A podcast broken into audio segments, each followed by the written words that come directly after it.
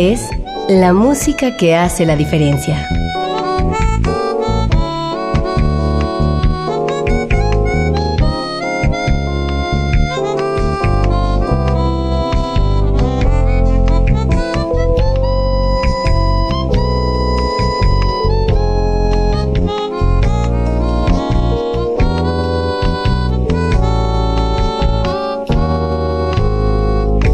Las estrellas del pop y de la música brasileña. Sonidos originales del cine y del teatro. Jazz, New Age y otros géneros.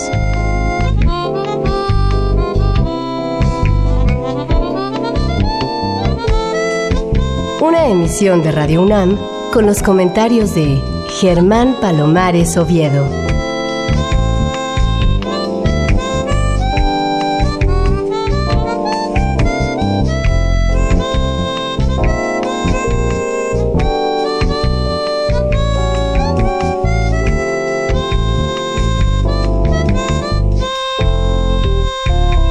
Muy buenas, soy Germán Palomares Oviedo en una nueva emisión con la música que hace la diferencia.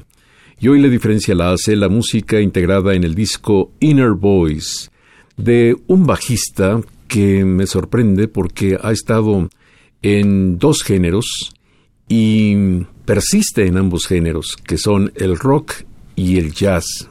Pero este nuevo disco, Inner Voice, ya tiene una personalidad que trasciende los géneros, es otra cosa y es un disco que realmente vale mucho la pena. Me da un enorme gusto recibir aquí a Marco Rentería. ¿Cómo te va, Marco? Estoy feliz, hermano, casi me tienes a las lágrimas con tus palabras. Un honor, maestro Germán Palomares, estar aquí charlando contigo. Muchas gracias. Me da mucho gusto que estés aquí por varias razones y me gustaría que le contaras al auditorio cómo ha sido tu vida desde el inicio porque tienes un padre que es famoso internacionalmente y tú, tocando el mismo instrumento, eres radicalmente distinto a él. Sí, sí, sí, mi papá Marco Mendoza, un bajista de nivel universal, soy su fan, antes de que yo tocara el bajo ya me conmovía y cómo se me ocurrió agarrar el bajo, ¿no? Después de él.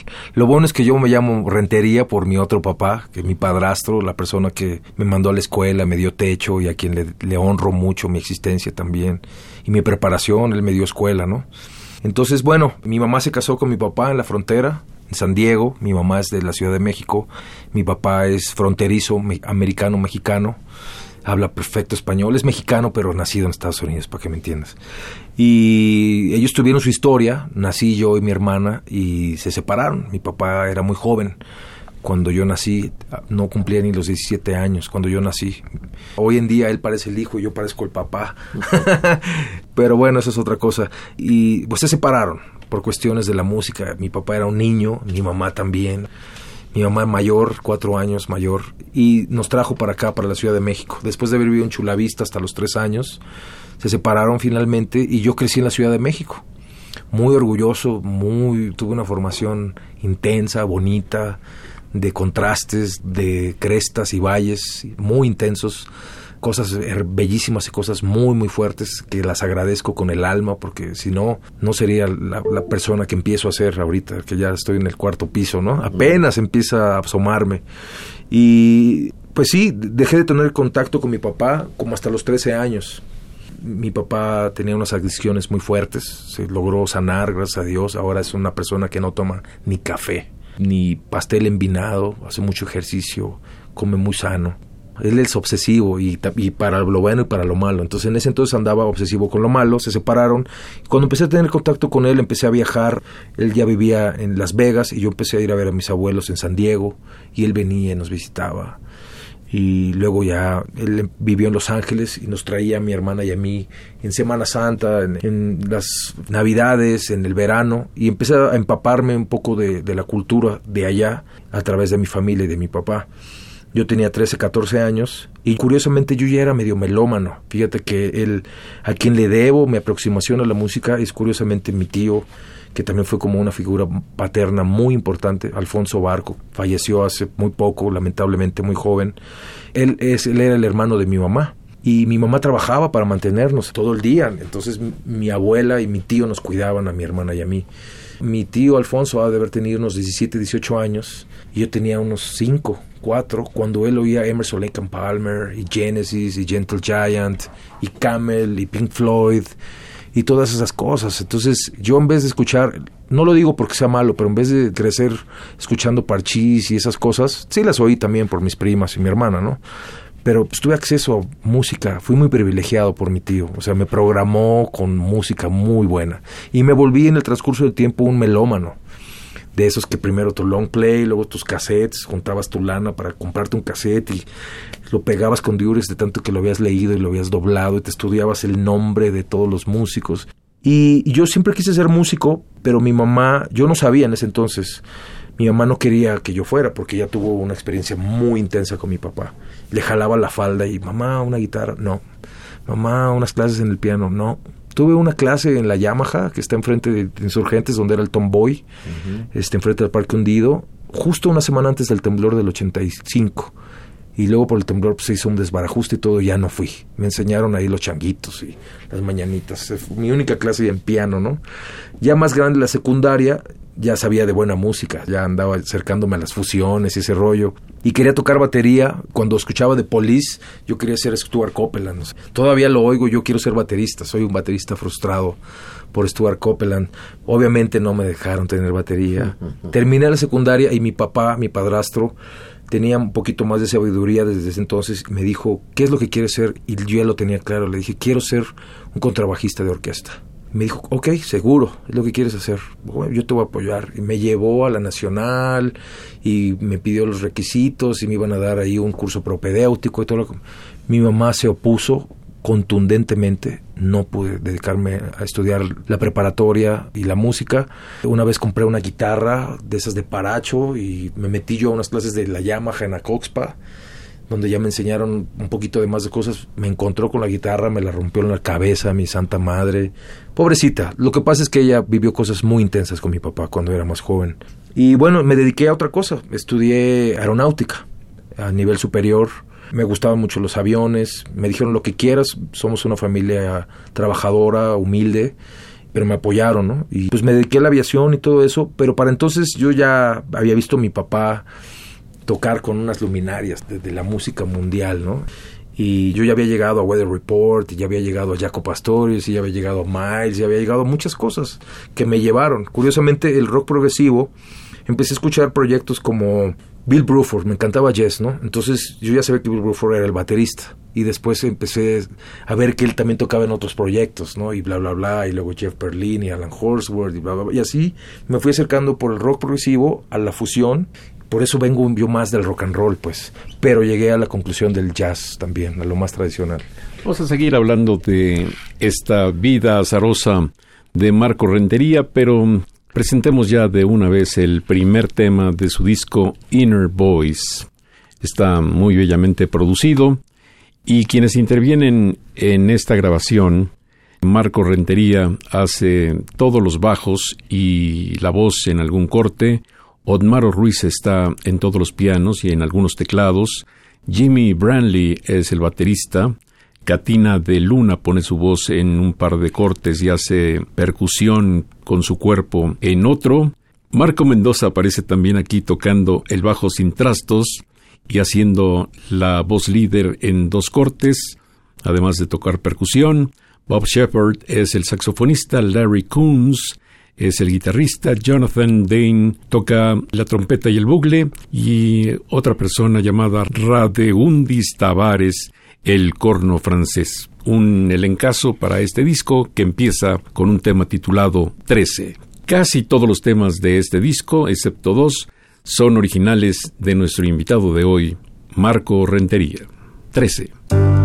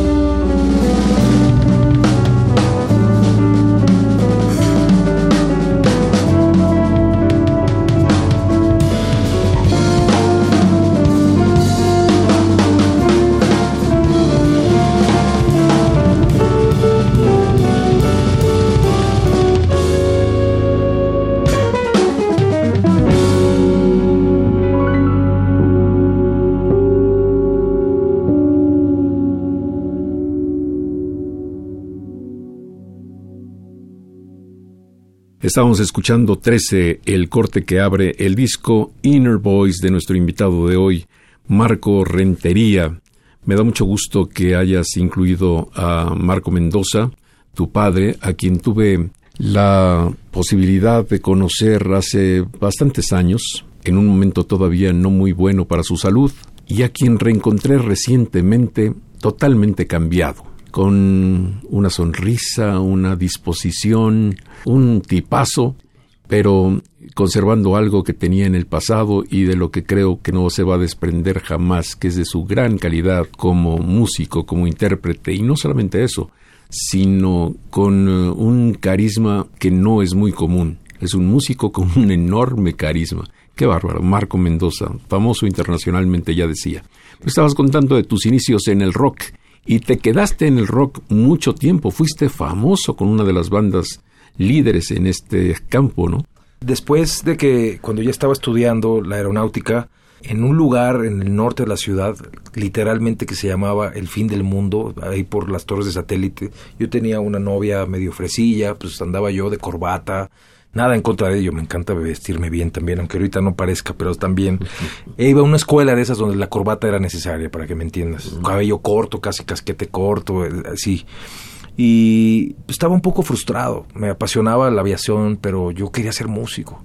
Y en ese lugar conocí a Aaron Cruz que fue un parteaguas en mi vida, mi maestro, mi primer maestro, y fue un gran amigo mío, bueno, yo todavía lo considero mi amigo, pero cuando llegué con él yo ya era un melómano, o sea, ya escuchaba cosas importantes, él me nutrió de muchas otras cosas también, y en este lugar yo pues, estaba tomando, la verdad, estaba emborrachándome como un puberto tonto ahí con mi novia, y al final del punchis punchis, de la música que bailaba toda la perrada, salió un grupo de rock que se llama Isis con Chucho y Chuchín, que ahora toca en Moderato, el baterista, era un jovencito. Y Aarón salió tocando el bajo y tocando la armónica. El baterista de Moderato es un gran baterista. Claro, claro, Chuchín es un monstruo, es un gran, gran músico. O sea, yo lo admiro mucho, somos brothers, es un gran, gran músico. Y entonces ellos empezaron a hacer versiones de Led Zeppelin, de Grand Funk, de Jimi Hendrix. Y yo dije, ¿qué es esto? ¡Pum! Dejé la mesa y me fui a escucharlos. Yo ya sabía lo que era un buen bajista, ¿no? Y cuando vi tocar a Aaron me impresionó muchísimo.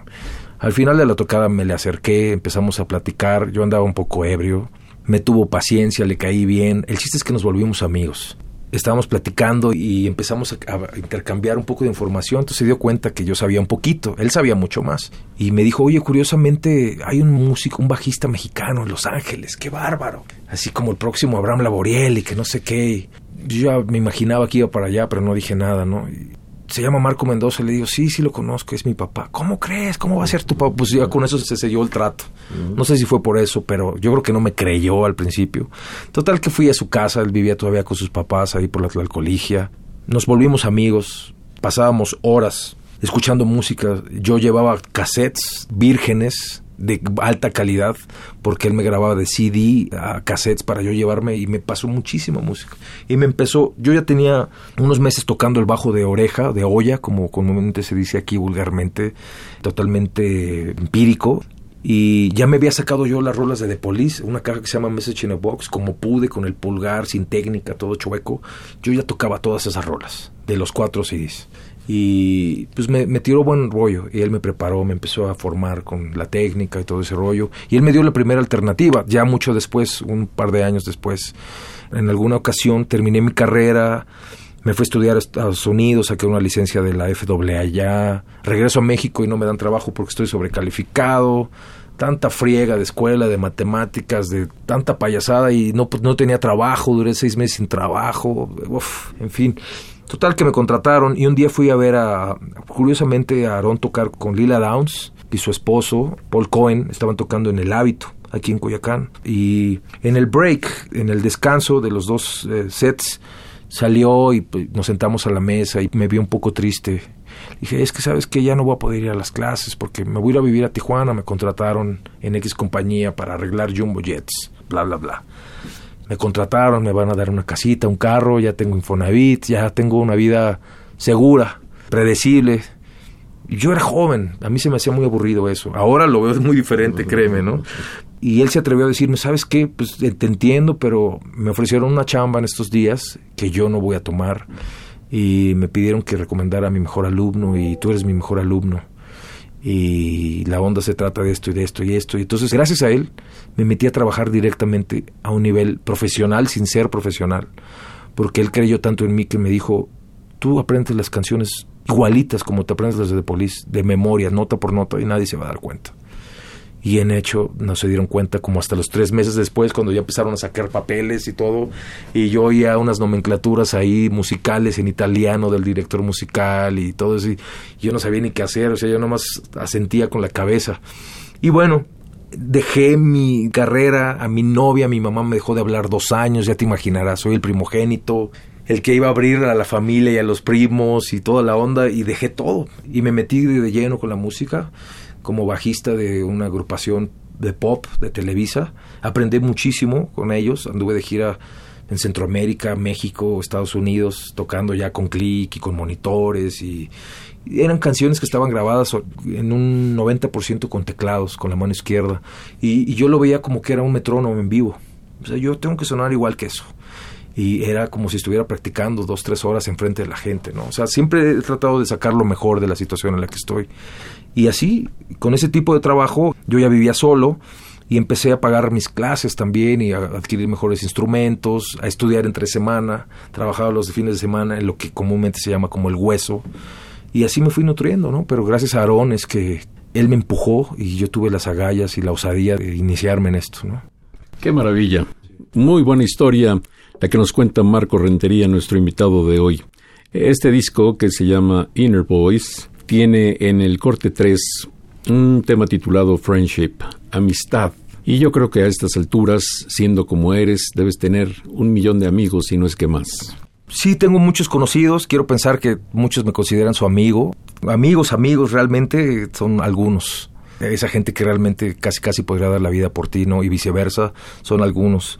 Pero sí le caigo bien a algunas personas, a otros no tanto. Tengo ese tipo de personalidad, me lo han platicado que de lejos me veo muy payaso o hasta que estoy de malas y ya cuando me conocen de cerca pues, se dan cuenta que pues, no es nada, nada que ver, que es todo lo contrario. Y sí, este tema lo compuse aquí en la Ciudad de México, en casa de un amigo precisamente, por eso se llama La Amistad. Muy bien, aquí está Marco Rentería con sus compañeros tocando este tema que se llama Friendship.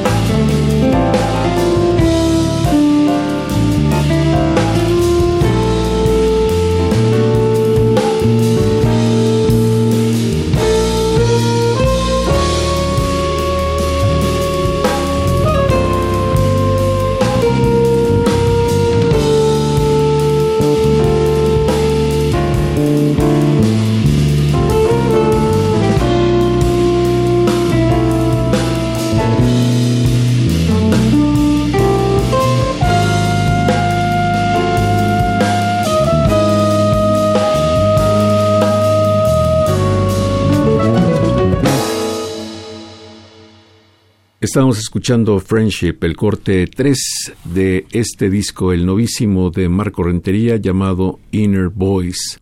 Bueno, estamos en un punto en el que estás casi casi en la orilla de convertirte en un rocker, en un músico de rock. De tocar en ese tipo de contexto pop a pasar al rock, ¿cómo lo hiciste? ¿Quién te llamó? ¿Cómo fue ese camino? Sí, bueno, después de este grupo de Televisa, estaba joven, delgadito y compraba mejores instrumentos, tenía educación y era diplomático, era, ¿me entiendes? Era puntual. Entonces eh, empecé a estar un poquito como en boga y me contrataron en otras personas. Después me cansé de esa cuestión por total, me completamente renuente a trabajar en esos ámbitos y entonces empecé a tocar con dos músicos que son mis amigos, Rodrigo Barbosa, un baterista que tocaba con los Dorados y con Juan José López, que ahora toca con la Big Band Jazz de México, y teníamos un grupo que se llamaba Madre Foca. Ellos dos estudiaban en la Escuela Superior de Música y yo era el callejero, pues. Pero mis maestros eran Agustín Bernal, eh, Aaron Cruz, estaba yo tomando un curso de armonía avanzada de Dick Groff con Tony Bravo aquí en la Colonia del Valle. yo me preocupé por también al tratar de alcanzarlos y respetarlos, pues, porque ellos son músicos que desde los cinco años tocan el piano, ¿no? O que tienen perfect pitch, que tienen oído absoluto, no como yo que lo tengo obsoleto Entonces aprendimos mucho. con ellos aprendí lo que era ponerme un traje, sacar unas tarjetas y ir a tocar de lugar en lugar en Polanco, en la del Valle y pedir trabajo tocando, ¿no? Hoy tocas ya, sí, sí, claro que no tocaba, pero yo me aventé con ellos y me acuerdo del día que abrí el, el Real Book y tres, cuatro, ¿no? Entonces aprendí a, trancazos, obviamente con la supervisión de Aarón, que me preparó bastante bien, Agustín y el apoyo, ¿no? tuve suerte, ellos yo creo que veían algo bueno en mí siempre me impulsaron, me hicieron sentir importante, unos que no tanto, ya superé eso. Por algunos años tuve yo un poquito de, no rencor, pero me costó trabajo procesar ciertas experiencias que viví. Ahorita no, ahorita ya estoy en paz con todo. Y es más, agradezco cada uno de esos momentos, buenos y malos, porque son los que me han formado. Estoy en paz con cualquier situación que haya pasado. Siempre fui rockero, o sea, me encanta el rock, o sea, me gustaba Gary Lee de Rush, me gustaba Carl Palmer de Emerson Lake Palmer, Sting de The Police, John Paul Jones de Led Zeppelin, etcétera, etcétera. El bajo siempre me llamó mucho la atención, la sección rítmica, ¿no? Y de repente me llamaron para tocar con Lila Downs, anduve con ella de gira por Europa y en Estados Unidos casi un año tocando en teatros en Bélgica, Alemania, festivales en Suiza, en Islas Canarias, primer mundo, o sea, una cosa impresionante. Cuando Lila ya tenía tiempo tocando, pero tuve suerte yo de que, fue cuando ella ya se estaba abriendo a nivel mundial, pues, ¿no? Entonces ahí me empapé de muchísimas cosas regresé con muchas ganas de meterle al proyecto, a Madre Foca y ese rollo. Y también fue una cuestión de, crecimiento, pero se me acabó el dinero. Estaba yo ya viviendo con una pareja y pues la realidad es que tienes que pagarte los calzones y la gasolina y la luz y las cuerdas y todo, pues yo ya vivía solo. Entonces, en una ocasión Waldo Madera, un baterista dominicano, americano. Maravilloso, qué barbaridad. Exacto, que tocaba con Infanzón, es un monstruo, pues él me invitó a un proyecto que se llamaba Pasaporte con dos músicos eh, argentinos, letristas, y es un grupo de pop así con aspiraciones medio Fito Páez en esa onda, no quiero decir que sonábamos así porque eso es cosa seria, pero por ahí iba la onda más o menos. Y nos hicimos buenos amigos. En un ensayo pues, toqué y me había hecho yo como de una pequeña reputación de sacar las cosas iguales que en los discos. Como yo no era muy hábil leyendo, y no tenía una formación académica para contrarrestar esas carencias, lo que yo hacía era aprenderme la música idéntica. O sea, tenía buen oído y muy buena memoria. Entonces, curiosamente lo que era mi talón de Aquiles fue una bendición del otro lado, porque como yo llegaba con las rolas de memoria, no tenía la vista hacia abajo a un atril, sino que levantaba la mirada y veía a los músicos e interactuaba y podía sonreír y ver qué estaba pasando y colmillar y resolver y hasta moverme si así me lo permitía la música, ¿no? Entonces, curiosamente, ese talón de Aquiles me permitió tener una buena reputación como una persona que sacaba las cosas bien, que tenía buena memoria. Ah, bueno, lo de Waldo Madera se volvió una amistad, me invitó a un cuarteto donde estaba Víctor Patrón, Álgera Rosa, Waldo Madera y yo tocando unas composiciones de Waldo complejas, donde él había grabado el bajo, imagínate, porque también toca el bajo, yo creo que la pieza de música más compleja que me he aprendido, me tardó una semana en aprenderme una pieza que dura ocho minutos, donde no se repite ni una sola línea de bajo, pero lo saqué. Entonces yo tenía mucha hambre, sigo teniendo, pero tenía más hambre en ese entonces y mi manera de demostrar mi compromiso y mis ganas era haciendo lo mejor que podía. Entonces la gente veía eso y se volvió mi amigo, pero yo estaba careciendo económicamente duro y un día me llama, un martes me llama, y me dice, oye maestro, estoy aquí en Venezuela y bla, bla, bla, el bajista que anda con nosotros de Miami ya se fue, él era el director musical, ya se salió, estamos con Cristian, ¿qué onda? ¿Le entras? El fin de semana, el viernes en Caracas y el sábado en Lima. Hay tanto y tanto, yo soy el director y está todo suave, está Armando Montiel, está Sergio Galván, está no sé qué, dijo, uff, qué padre. Yo ya tocaba, ya me tenía un poquito de cariño, me creía en mí, si no, no me hubiera llamado. Pues total que ahí retomé mi camino en el hueso, tocando en la banda de Cristian Castro, eh, en un momento en el que la producción era muy buena, los arreglos. Debo decirte que esa no es mi música favorita, no tengo ni un solo disco de él, pero tocando en una banda así, aprendí muchísimo. Porque ser parte de una cosa que está sonando a ese nivel es muy padre, muy bonito. Y me lancé, no había papeles, no había ensayo, no había soundcheck. Llegué barriendo al auditorio Teresa Carreño en Caracas y Waldo curiosamente me había probado. Me dijo, ¿vienes listo? Sí, no dormí. Un amigo que se llama Pavel Cal, un guitarrista increíble, me ayudó, él me ayudó a organizar mis papeles, mis guías. Hice una carpeta con todas las guías para leer, para que no se me olvidara nada. Llego y entonces Waldo me dice, ¿qué onda? ¿Estás listo? Y le digo, sí. Me dice, ¿de veras? Y le digo, sí, mira, le saco la carpeta, todo bonito, con plásticos, las hojas en orden, todas las codas, los signos, todo bien. Y me dice, ¿de veras? Ok, suena bien. Era una prueba. Si quieres, ahí te vemos el bajo del último show. Puedes hacer playback o ir tocando encimita. Le digo, no, no, échamelo. No había dormido. Cuatro días estuve sin dormir tomando café como loco y no, o sea, tenía que tocar, pues, o sea, ya, ya estaba yo seguro de que sí lo iba a hacer y entonces toqué y funcionó. Tuve unos dos o tres errorcitos por ahí, porque Waldo tiene un oído impresionante. Terminando el show me decía cosas tan ridículas como hoy en el interludio del cuarto tema y la nota de paso no es una quinta aumentada, es una cuarta, una quinta disminuida o algo por el estilo, ¿no? O sea, una cosa espectacular. Y bueno, con él empecé a tocar otra vez en esa cuestión pop. Después me convencieron para tocar con Pepe Aguilar. Y tocando con Pepe Aguilar, tocaba tres canciones nada más, el fretless y, con el mariachi atrás, una gran experiencia porque estaba el guitarronero tocando música tapatía, o sea, mariachis de verdad, de esos que tocan el guitarrón y la jarana y cantan y la guitarra y zurda, son unos mariachis de verdad músicos estudiados, pues, en el tono que quieras te tocan la canción que sea, como si fueran jazzistas, pues, pero de mariachi, ¿no? Entonces aprendí mucho con ellos. Ahí vamos a dejar este relato para ir hacia el corte 6 de tu disco que se llama Inner Voice. Es un disco que mm, se puede comprar en México, seguramente en las escasas tiendas que todavía venden discos, estará ahí a su disposición. Pero mm, si no fuera el caso, dentro de poco nuestro invitado de hoy, Marco Rentería, nos va a decir cómo conseguir este disco de manera directa. Mientras tanto, les decía, vamos a escuchar un tema que se llama Homecoming, o sea, regresando a la casa, que tiene como subtítulo Hold On to Romance.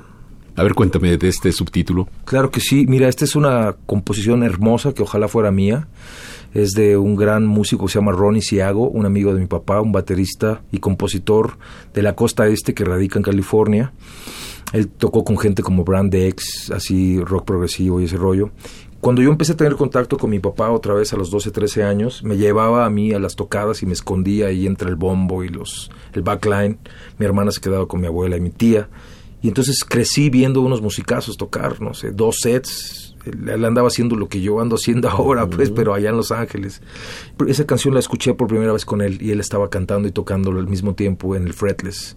La única manera en la que te puedo describir lo que sentí es como si hubiera olido una cebolla, pero con la melodía. O sea, no sé por qué, pero me dieron ganas de llorar, pues, o sea, se me puso la carne de gallina y vi a mi papá así como un gigante cantando con el corazón, la melodía que es hermosa así, y se me quedó ese momento grabado hasta el fondo. El chiste es que esa rola nunca se grabó, no la grabó Ronnie Siago, no la grabó mi papá. Hace unos años tuve la osadía de conectar a Ronnie Siago. Mi papá me había dado un papel, le pedí permiso, la puedo tocar, maestro, la estuve tocando con mis compañeros aquí en México la soné con bastantes músicos por aquí y todo el mundo coincidían que es una bella composición, es muy bonita, muy dulce. Y bueno, les pedí permiso y la grabamos y es el tema donde invito a mi papá y él canta. Pues vamos a escuchar entonces no solamente a Marco Rentería, nuestro invitado de hoy, sino también a sus acompañantes, que son entre otros Otmaro Ruiz Jimmy Brandley y Marco Mendoza, que me da un gusto tremendo saber de él y me da un gusto tremendo que su heredero sea precisamente Marco Rentería. Aquí está Homecoming, Hold On to Romance.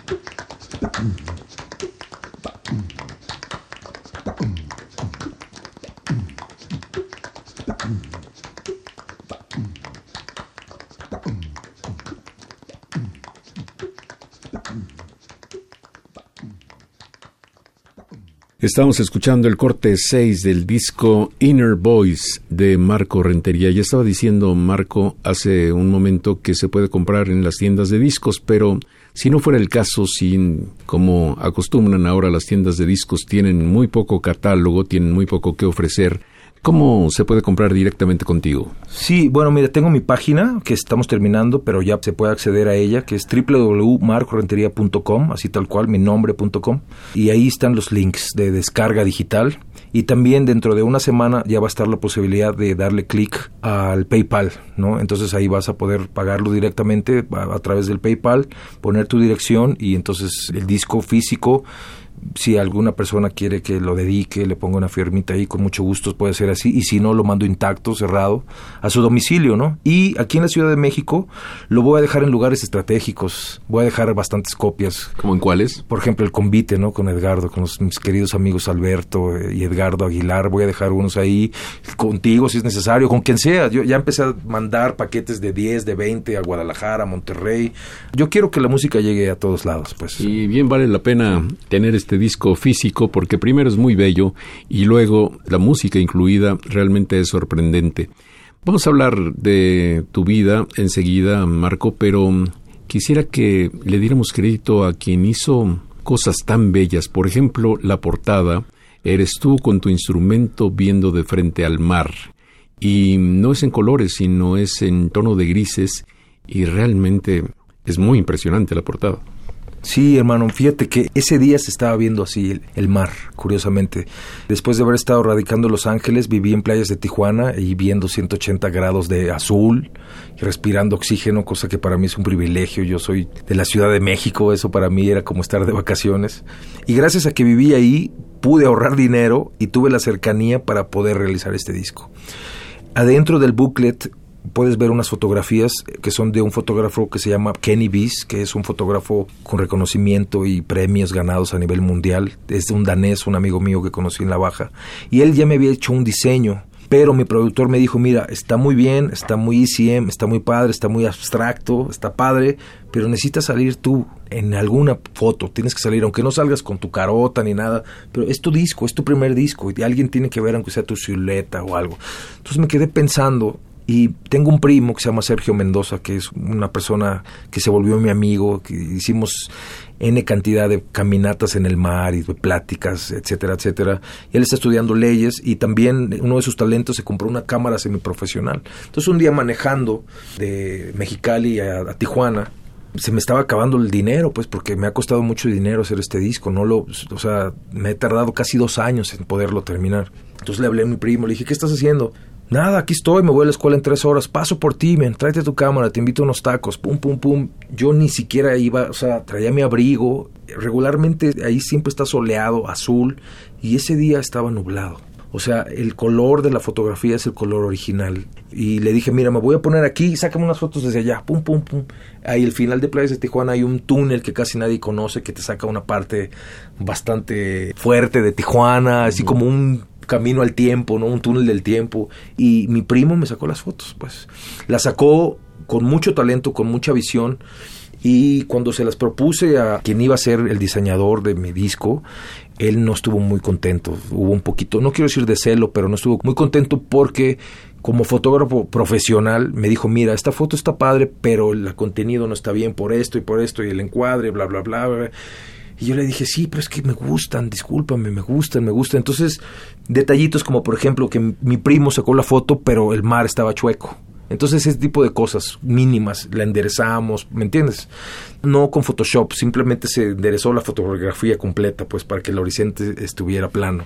Detallitos por el estilo. Y decidí darle la oportunidad a mi primo, él se llama Sergio Mendoza, es muy talentoso, y de él son dos de las fotografías. O sea, si abres el disco, y de hecho no es una composición, la parte trasera del disco es parte de la fotografía de, de la portada, es como una coincidencia loquísima. Pues está muy bellamente conceptualizado. Aquí dice que la ingeniería, la mezcla y la masterización la hizo Jimmy Branley. Todas las composiciones son de Marco Rentería, excepto los tracks 6 y 7.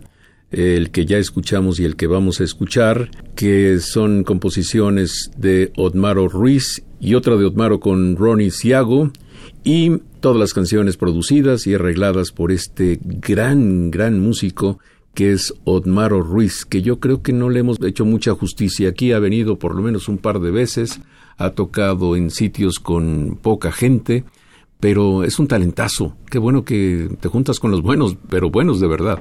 Eh, fíjate que Otmaro, el maestro Otmaro es un monstruo. Yo lo conocí por mi papá, curiosamente. Él era el primer pianista del trío de mi papá. Antes de Renato Neto, él fue el primer pianista de ese trío. Entonces yo a él lo conocí cuando yo tenía 12, 13 años también.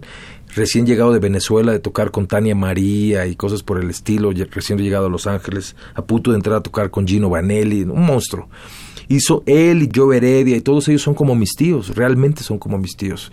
Entonces cuando yo decidí dedicarme a la música ocho años después me tiraron de loco. Dijeron, este está loco.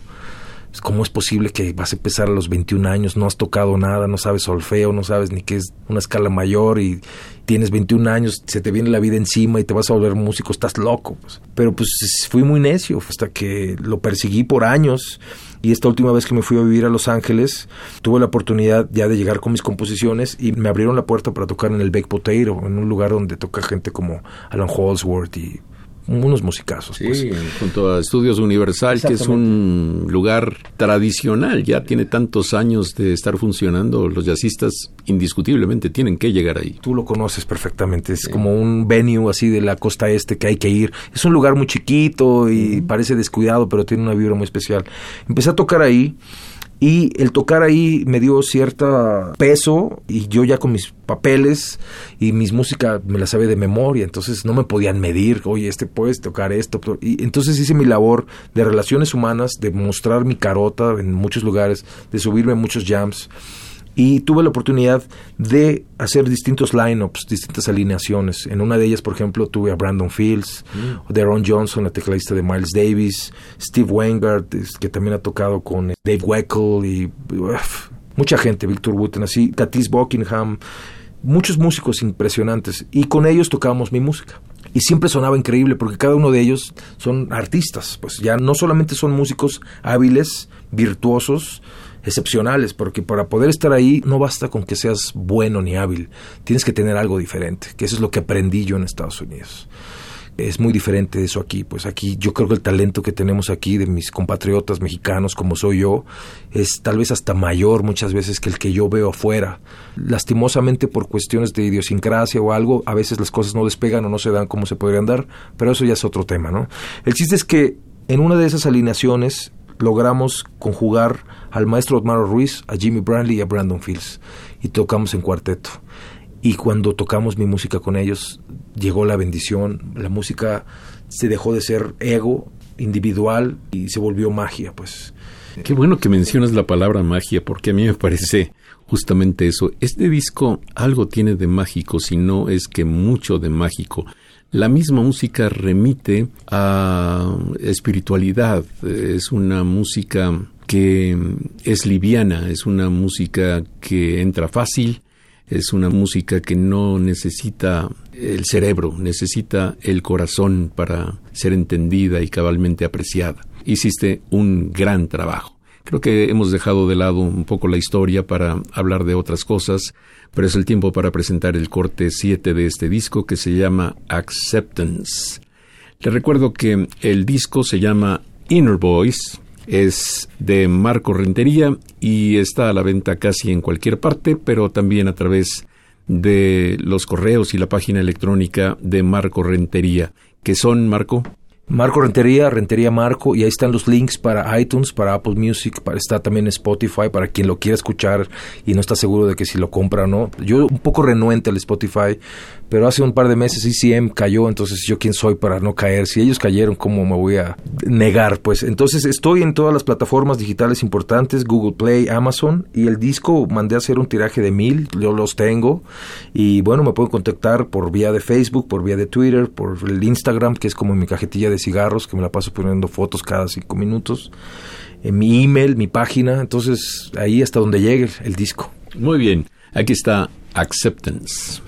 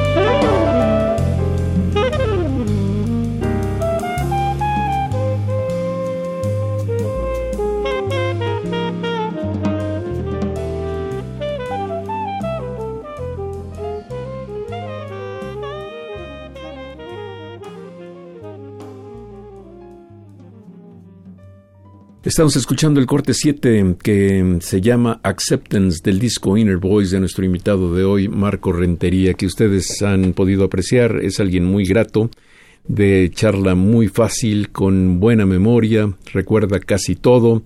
Y mm, dos veces ya te he tratado de encaminar a que me cuentes cómo entraste al mundo de jaguares y este tipo de agrupaciones muy, pero muy famosas. No sé si hagan buena música y no es una duda conceptual, sino es porque declaro mi ignorancia completa en ese terreno, pero pues me llama la atención que hayas dejado ese mundo en el que se gana mucho dinero, en el que se gana mucha admiración, en el que se viaja muchísimo, para entrar otra vez en un cuesta arriba que pues es eso precisamente, hay que tener muchas agallas para empezar a caminar hacia arriba. Te comentaba que en una ocasión estábamos tocando, creo que Diego, Francesca Alcácer en la guitarra, Eddie Vega en la batería. Yo estaba supliendo a un gran amigo bajista que se llama Gabriel González, el Gabo González. Se lastimó el brazo, se lo rompió jugando fútbol ahí en las canchas de la ciudad universitaria. Era un martes, no había paga, era un lugarcito, un cafecito de Leo Corona, un percusionista. Entonces fuimos a tocar, estábamos sonando bien, la verdad nos tomamos una cerveza y en el público estaba Alfonso André.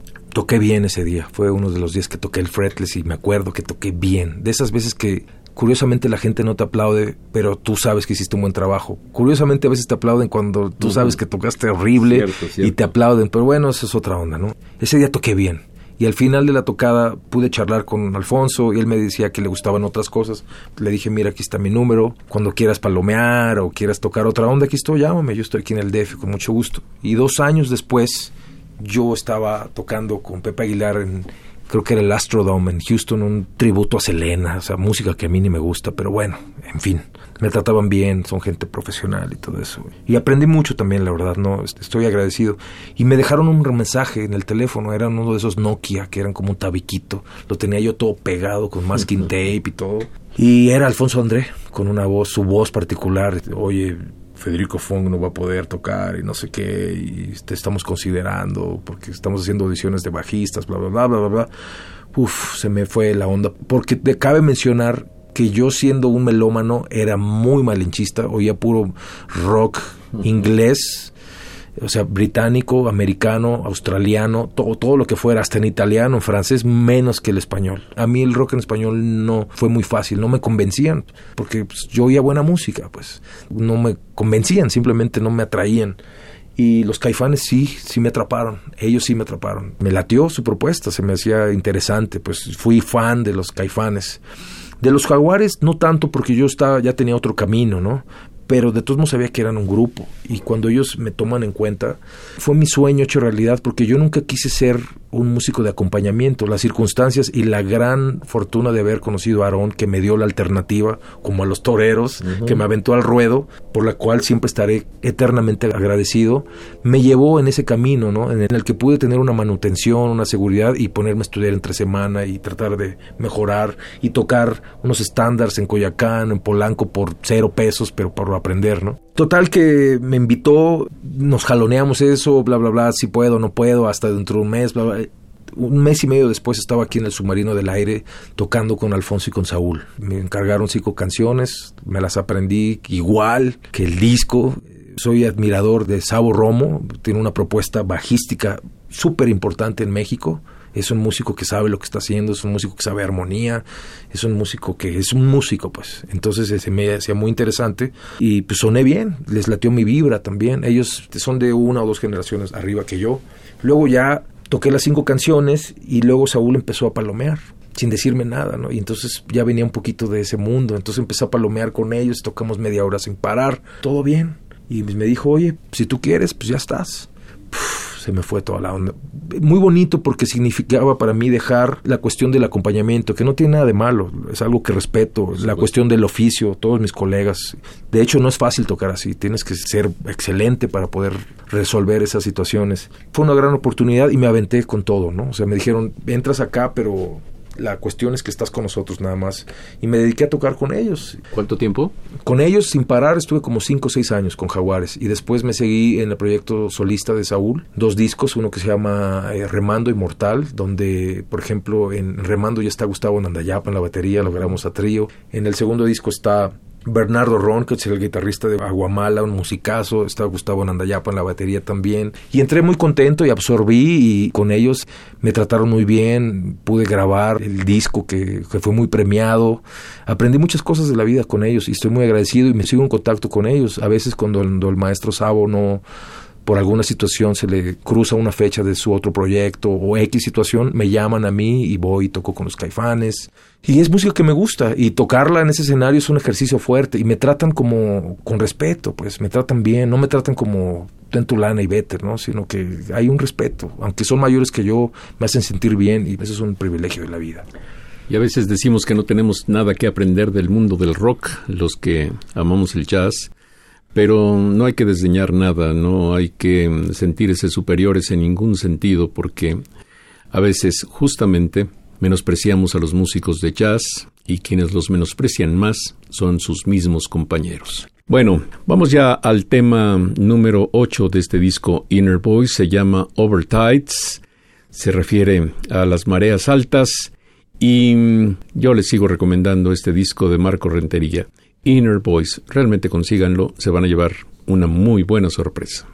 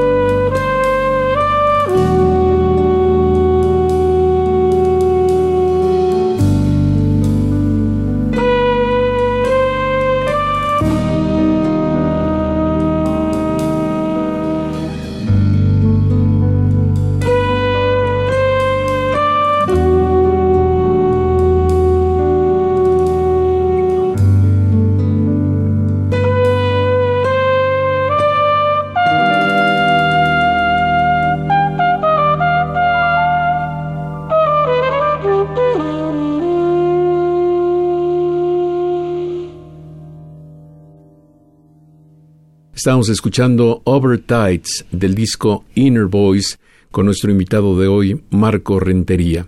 esto lo grabé hace dos años y ahorita mi cabeza ya está en otro lugar y ya quiero grabar otro tipo de cosas y ya estoy generando otro tipo de progresiones y melodías. Pero bueno, el escuchar esas palabras de ti es un gran elogio, te lo acepto con el corazón, casi se me salen las lágrimas. Este, eres una persona sabia y sensible, sin falsa adulación, así de cara a cara te lo digo. Respeto mucho tu trascendencia y tu amor y tu pasión al arte y por el estandarte llevar el jazz a lo alto y que se esparza por todos lados. Lo admiro yo amo la música y amo el jazz tanto como el rock y para mí es música. y entiendo cuando alguien, por ejemplo, yo tenía un trío con Nico Santella y Rodrigo Barbosa donde yo estaba empezando a tocar el contrabajo hace 15 años. Y entendí que dejamos de tocar porque el maestro Nico Santella, que es mi amigo y a quien admiro, él necesitaba escuchar esa sonoridad de un bajo acústico la caja y lo que pasa con el ride y con el piano de pared. Y yo no se lo podía dar porque yo estaba generando otras frecuencias con el fretless. Entonces ahora ya entiendo eso, ¿no? Ahora entiendo y cada quien tiene derecho a hacer lo que quiera, pues no hay problema, ¿no? Seguro que sí. Yo creo que la cosa se trata no de dividir, se trata de juntar, pero tampoco soy nadie para juntar a nadie. Yo hago lo que tengo que hacer, lo mejor que puedo, y si alguien como tú lo percibe, es el mejor de los cumplidos. Muchas gracias. Pues a mí me parece que justamente ese es el valor de este disco, va más allá de las etiquetas. ¿Qué es este disco? ¿Qué es la música incluida en él? Jazz puede ser. Hay también música del mundo, hay también rock por momentos, hay pinceladas de muchos otros géneros, pero en realidad es una música que tiene magia, tiene una voz interior, como se llama el disco y como se llama este tema que corre a continuación.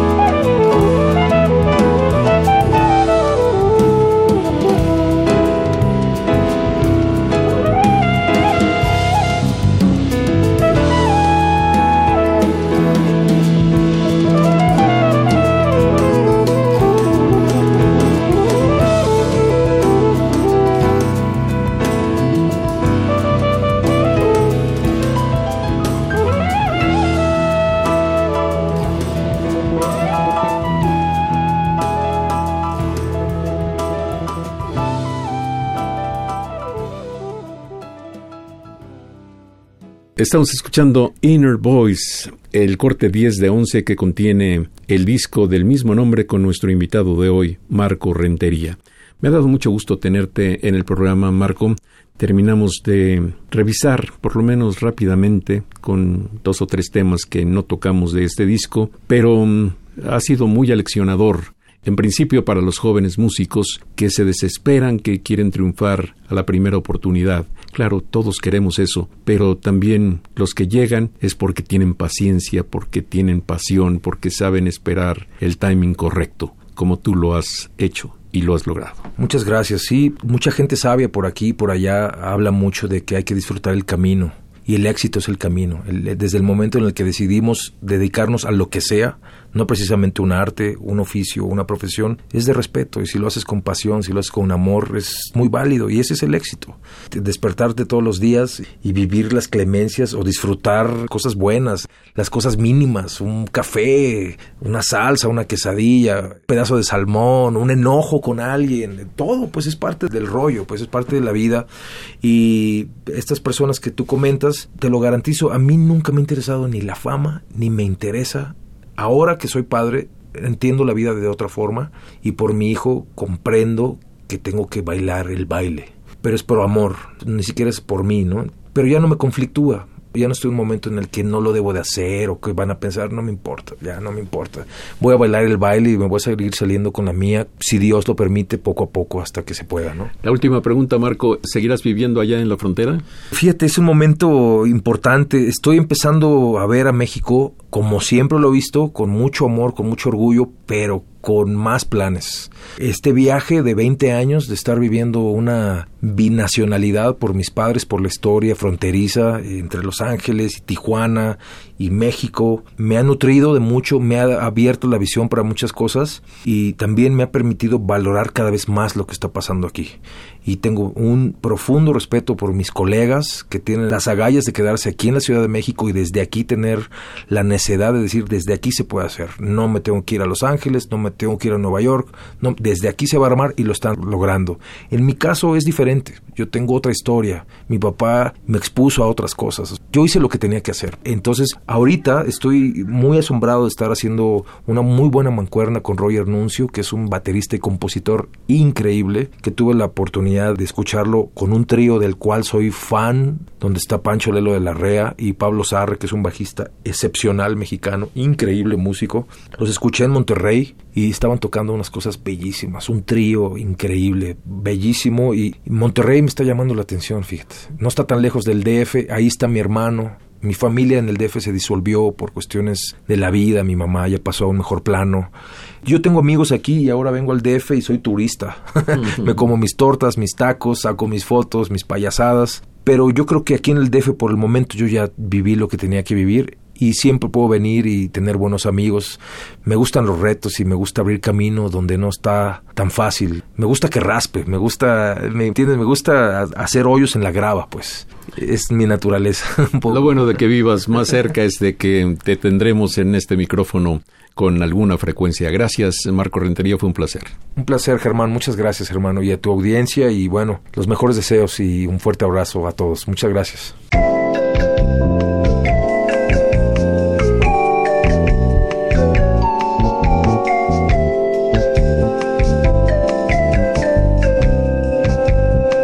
Las estrellas del pop y de la música brasileña, sonidos originales del cine y del teatro, jazz, new age y otros géneros.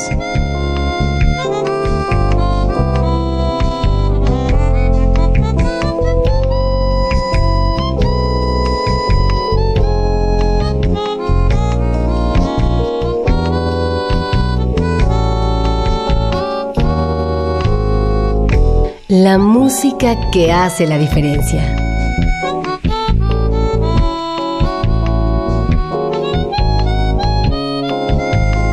Una emisión de Radio UNAM con los comentarios de Germán Palomares Oviedo. Con la realización técnica de Francisco Mejía. Sugerencias y comentarios en gpalomar.servidor.unam.mx. También en Twitter y en Facebook. A través de la web, escúchenos en radiounam.unam.mx. Alternativa AM.